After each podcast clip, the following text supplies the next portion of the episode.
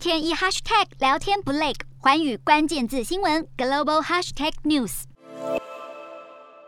俄罗斯因为发动战争，出现大规模对外倒债的危机。这个大限就是本月十六号。不过，俄国财政部十七号宣布，他们早就在十四号将价值一亿一千七百二十万美元的付款委托书送交银行，而这笔付款也已经执行，扫除了外界对俄国无法用美元付款的质疑。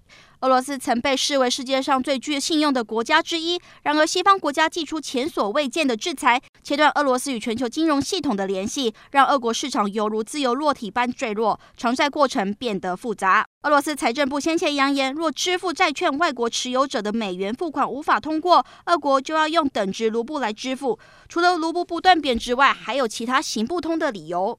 这是俄罗斯遭制裁后面临的第一个外债履行测试。莫斯科目前共有十五笔尚未清偿的国际债券，票面价值约四百亿美元，和新台币约一兆一千两百亿元。